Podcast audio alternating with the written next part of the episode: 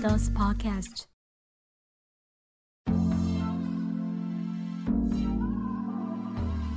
Hello，大家好，我是小本。最近过得好吗？时间过得真快，二零二一年只剩下五只手指头数得出来的天数了。二零二一还有什么没有完成的事情吗？小本今年做了许多不同的尝试，也挑战了一百天的日更。那么你呢？今年有做什么不一样的尝试吗？那今天要来回顾二零二一年这一年所发生的事情，一起来陪小本聊聊吧。话说，今天这一集的内容来源是来自 Matters 平台上的二零二一年度问卷。其实这份问卷是自由参加写稿的，就是有兴趣想写的人就会 take 这篇征稿的来源。那这一集的文字稿在生出来之后，也会 take 文章的来源。前一年小本没有跟到，就是去年二零二零年的年度问卷，所以今年要来把握这一次二零二一的问卷。不过，我想先以声音的形式来记录，所以就有了这一篇啦。感谢 Matters 提供的题材，让我可以做这一集。那么题目总共有十题，由于题目比较多，所以小本这次中间不会有翻书的声音。通常翻书的声音，我都会把它当做中场休息时间。但这一集比较不一样，我会以自问自答的形式接续的问自己。虽然平常录 podcast 也是自言自语、自问自答啦。那么废话就不多说了，我们直接进入第一题。第一题是写下一件今年发生的你想永远记录下来的事情，应该就是我的 podcast 第二季吧。想到第二季进入尾声，就令人感到兴奋。这是去年我替自己设下的目标，就是第二季要稳定的产出上架。那做满二十四集就是第二季的目标。没想到今天这一集已经是第二十三集了。我觉得我的节目比较像是自己做开心的，确实也玩得很开心。做小本的有声手账，就像是在认识自己一样，了解自己。其实现实中的我话没有这么多，个性也比较静一点。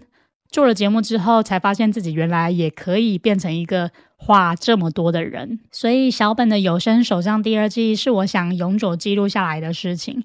这算是今年为自己做一个最大的专案，为时已经超过了一年之久。就是过了二零二一年的十二月三十一号之后，就是超过一年。那。嗯，不过在农历新年以前，第二季就要告一个段落了，就是第二十四集，大概在农历年前就会做到，终于可以稍微放松休息一下了，太好了！人果然还是要有，就是给自己压力的情况下，才能做自己想做的事情。虽然我也没有给自己多大的压力，就只是平常心看待这一个专案而已。能坚持到一年，应该要感谢当初的自己设计了一个适合自己的作业流程。嗯，那只要专注于这个流程 SOP，作品就会一集一集的自动生出来了。当然，为了做第二季，也牺牲掉原本期待自己能够每周稳定产出的另外的两篇文章，跟 Podcast 没有关系的两篇文章。毕竟一个人一天的时间只有这么多，能成多少事情就要放弃掉其他的计划嘛？有舍才会有得。所以以马特市民的角度来看，我不是一个积极的在更新自己文章的人。但是如果你有订阅追踪小本的 Podcast 节目，就会知道小本一直都有在默默的更新自己的节目，就是稳定的更新上架这样子。忘了在哪边看过一句话，分享给大家。那句话是说，什么叫做疯子？就是重复做同样的事情，还能期待会出现不同的结果。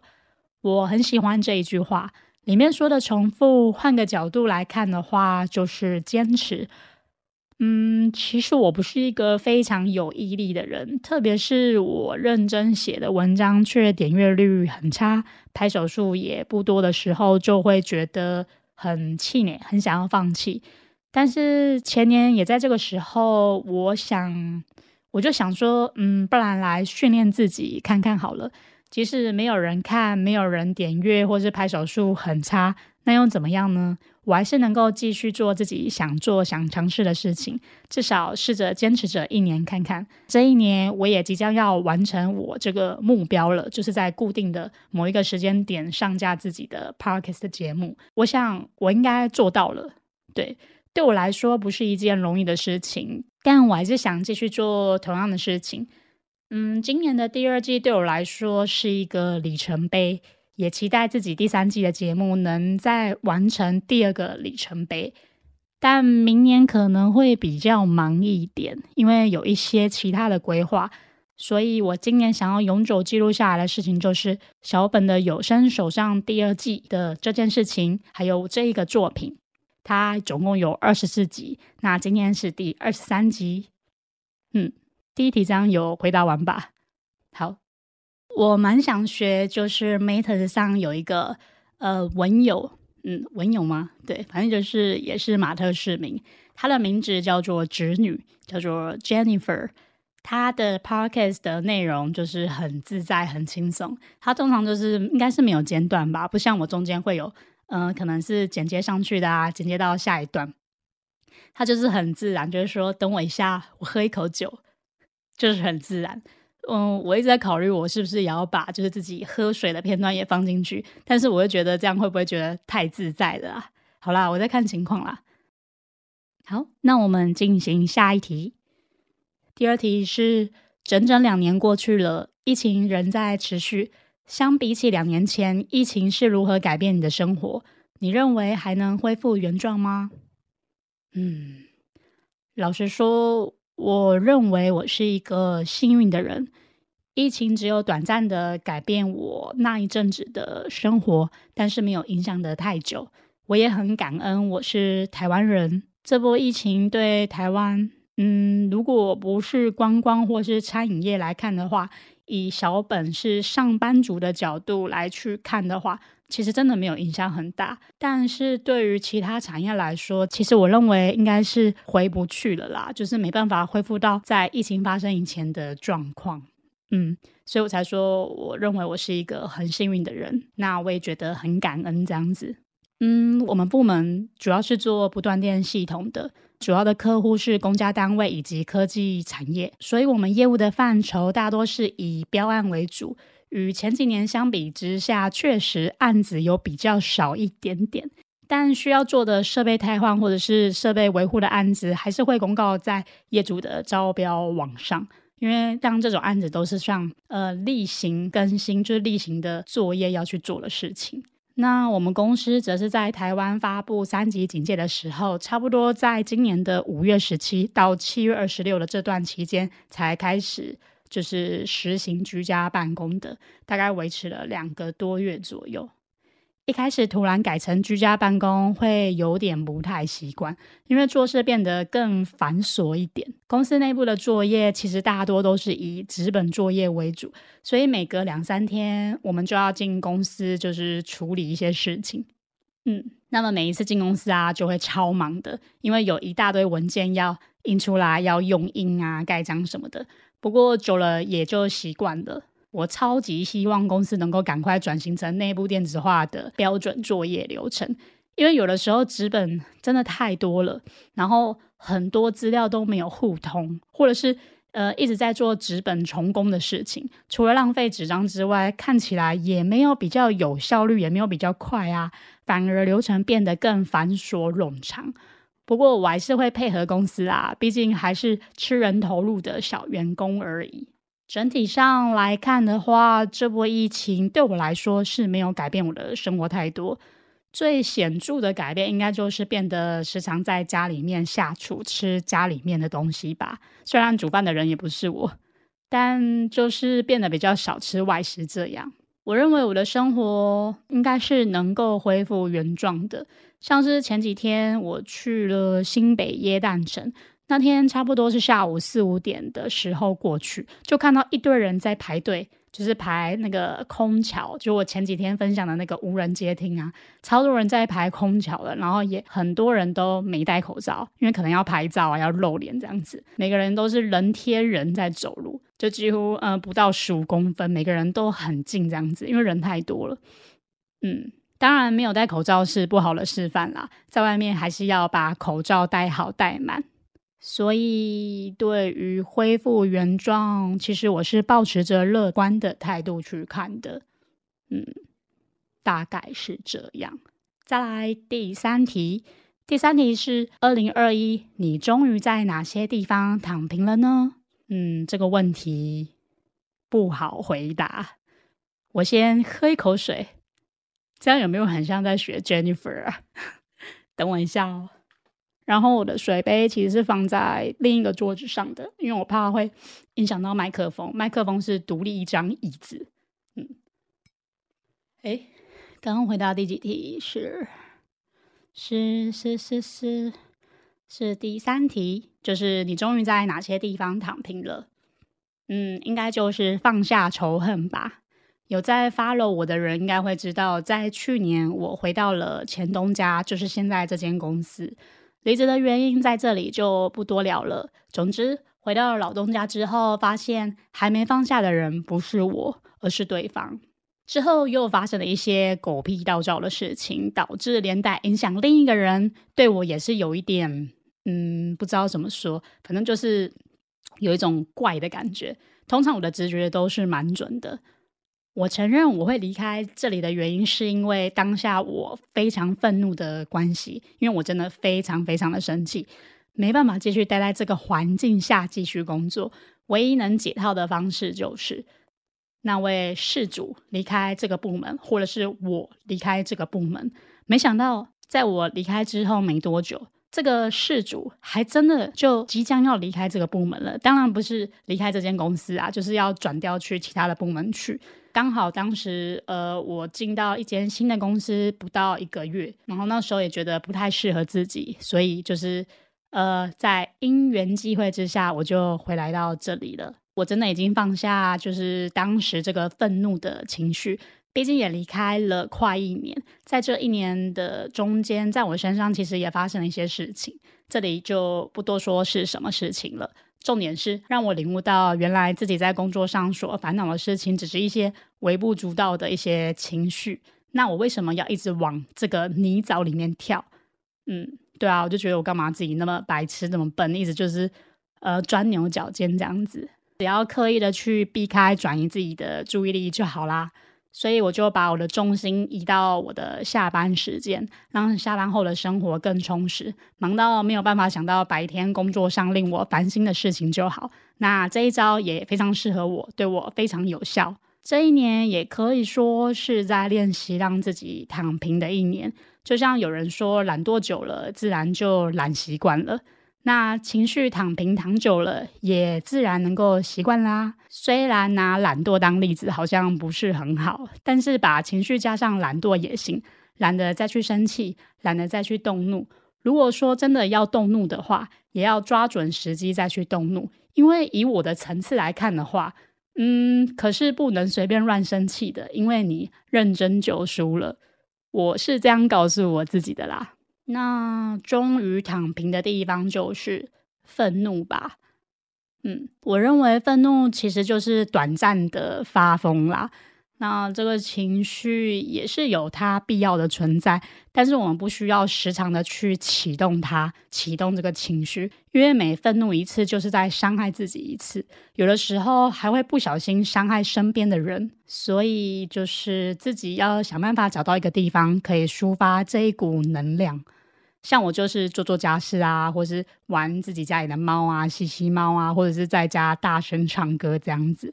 当然，你也可以找到适合自己舒压的方式。嗯，我在二零二一年，我终于躺平的地方就是放下仇恨。这样听起来有没有奇怪？但是我想回顾就这样嘛，反正就是看看你自己今年呃有什么不一样的地方。所以我就是在这个地方躺平了。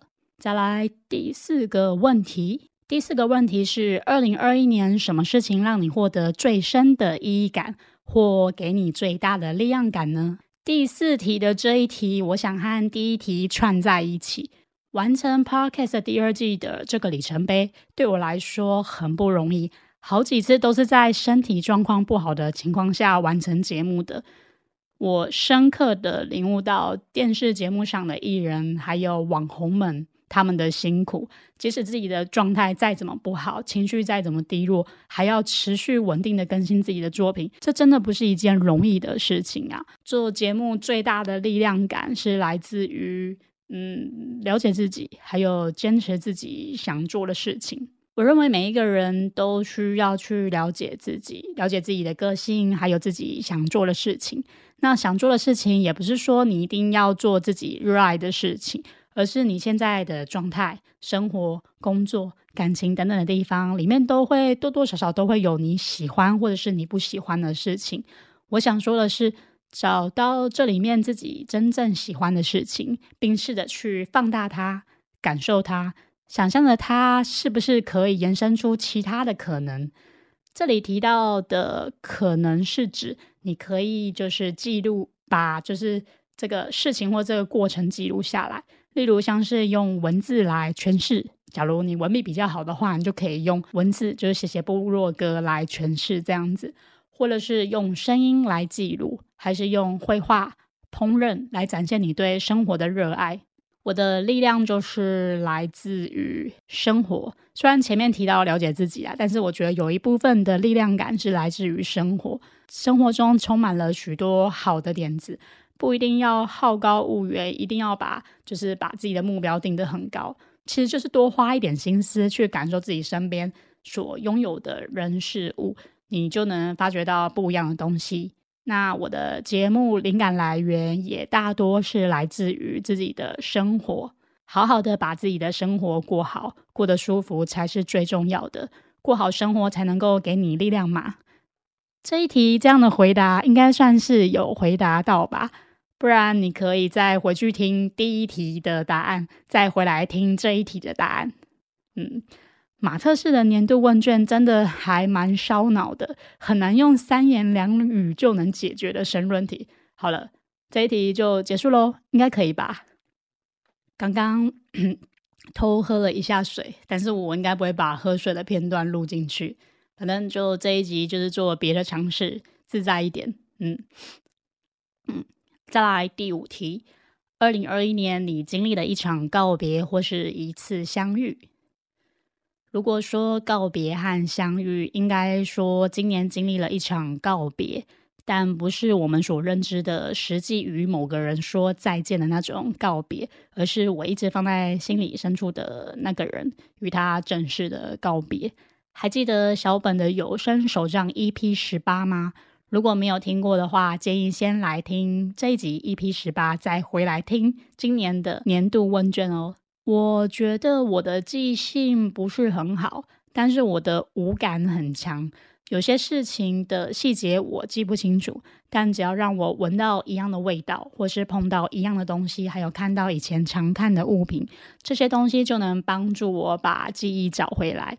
EP 十八做这一集就是靠一些以前常看的东西，还有以前常听的音乐，然后那些被我埋起来的那些记忆，全部都被唤醒了。所以要让我遗忘一件事情很简单，就是离开现在所处的环境。原本以为自己已经完全放下这件事情，没想到过了那么久，就是以为自己都没事了，所以才会就是聊自己感情的事情来当做一集这样子。没想到自己竟然还是会哭，这一点让我真的很意外。不过我很开心能够用声音来记录这一段感情，这段记忆在做这一集时，其实就已经被释放出来了。这里就不再多聊这一个故事。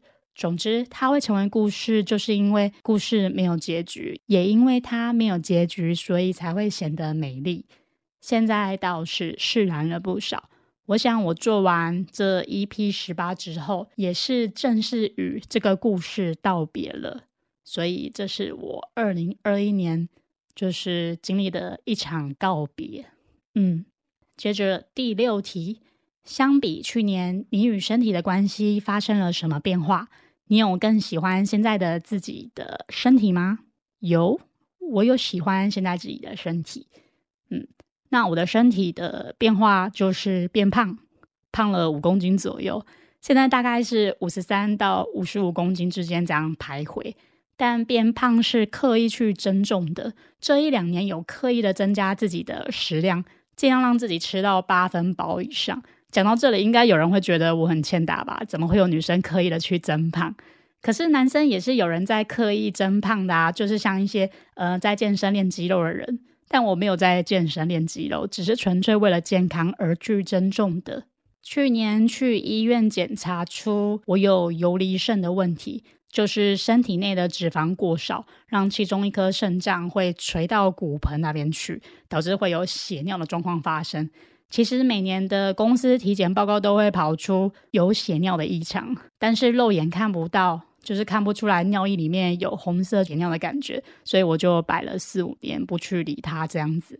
就在去年，我才终于去医院做了进一步的检查。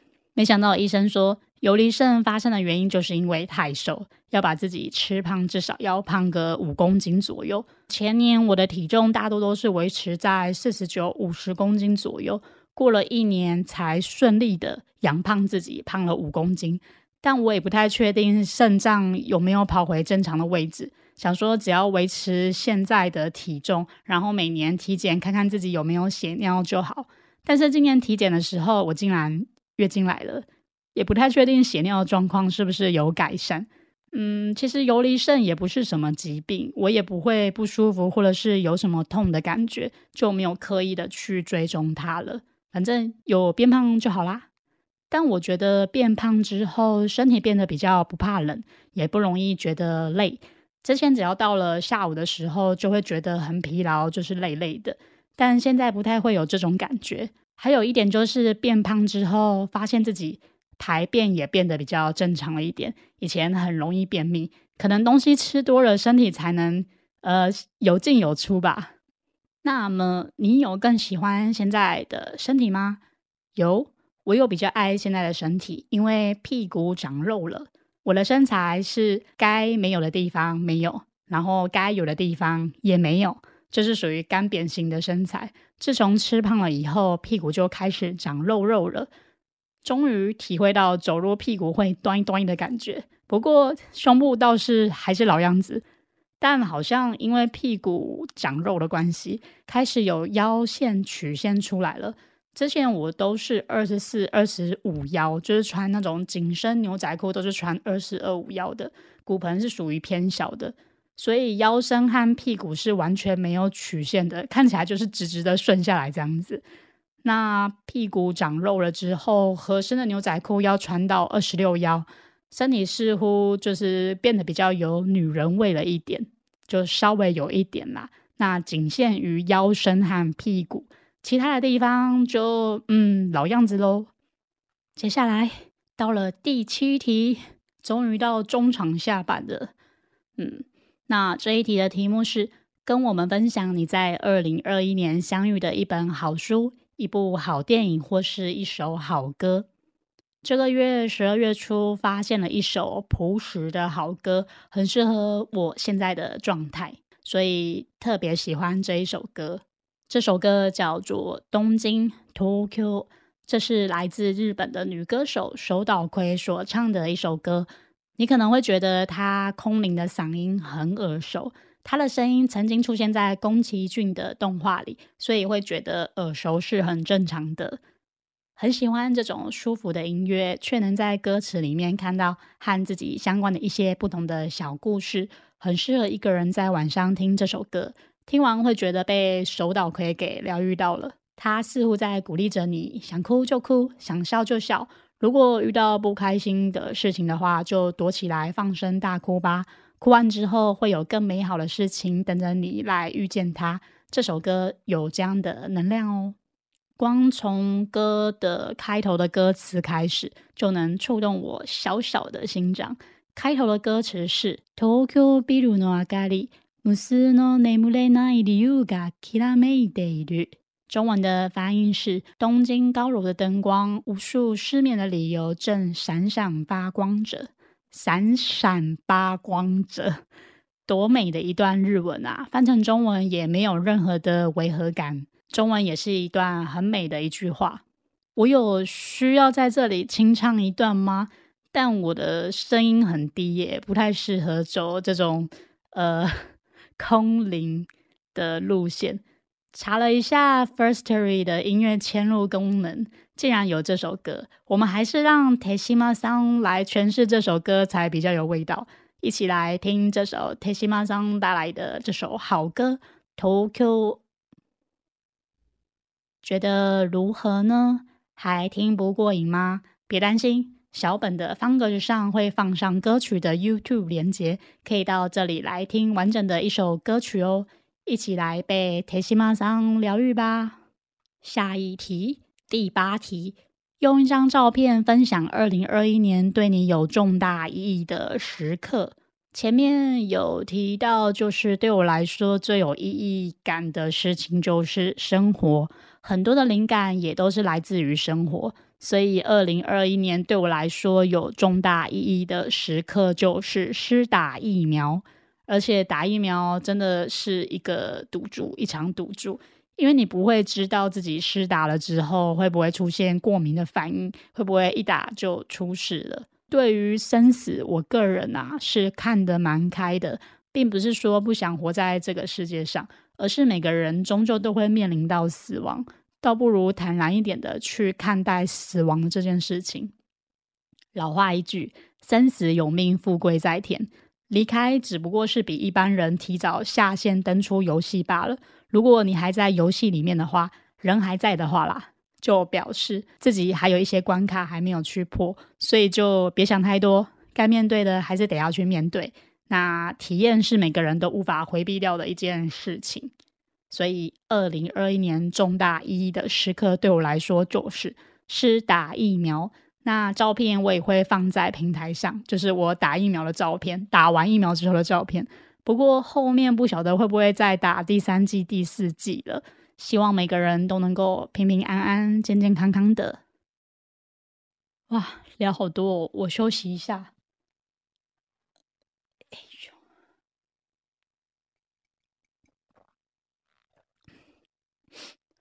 我在喝水，就这一段又把自己喝水的片段录进去了。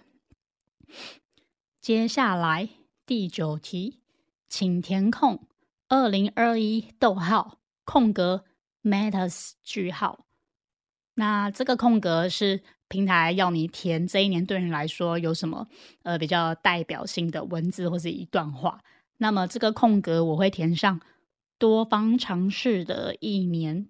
这整句话会变成二零二一多方尝试的一年 matters。如果要来细数今年做过哪些事情的话，其实还真的有不少哦。不要看我就是好像很少在 matters 上面更新，但其实我做了蛮多的事情的。我这边罗列了十个，我做了十件事情，可能还有更多啦，比较代表性的十个。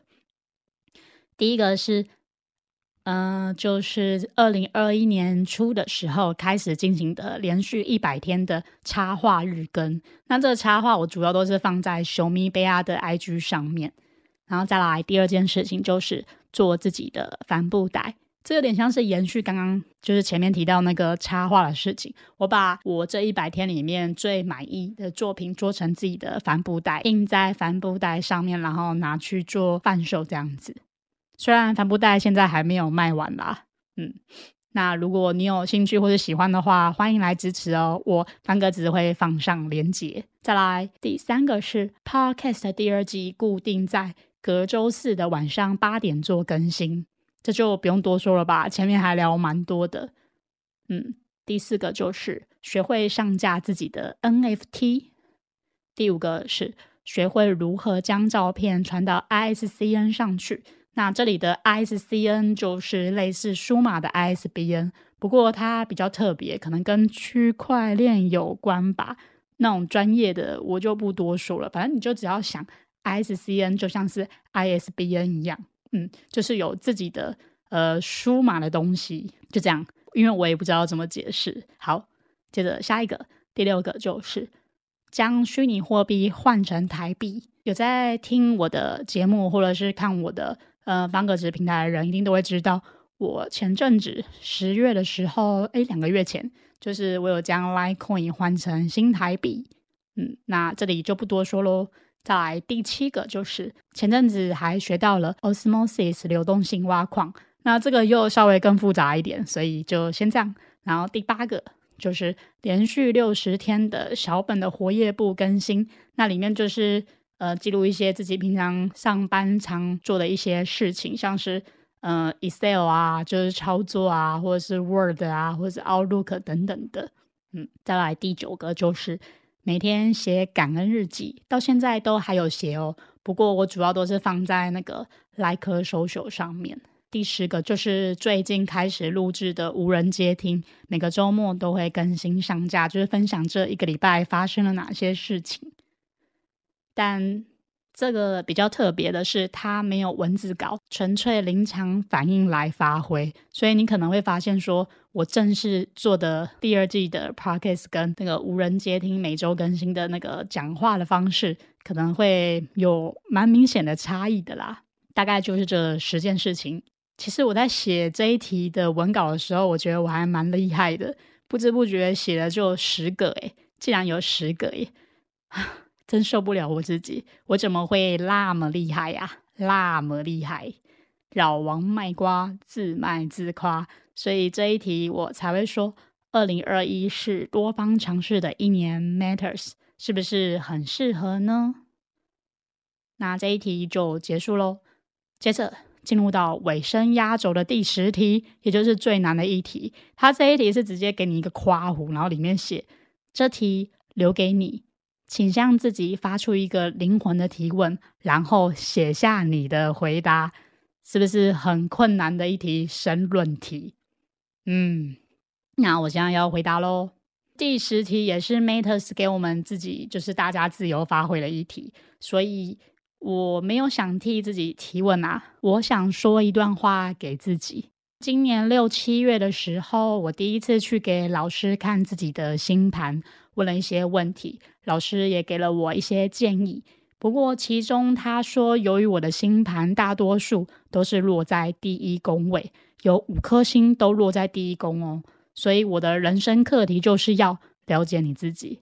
所以当时我问了一些和灵性有关的问题，老师也不觉得意外。其实我大多都是问跟灵性有关的问题，反而没有问一些自己工作上或者是生活上的一些烦恼，因为我觉得这些烦恼很快就会过去了。反而是灵性问题的答案，你不见得活完这一辈子你都能找得到它的答案是什么。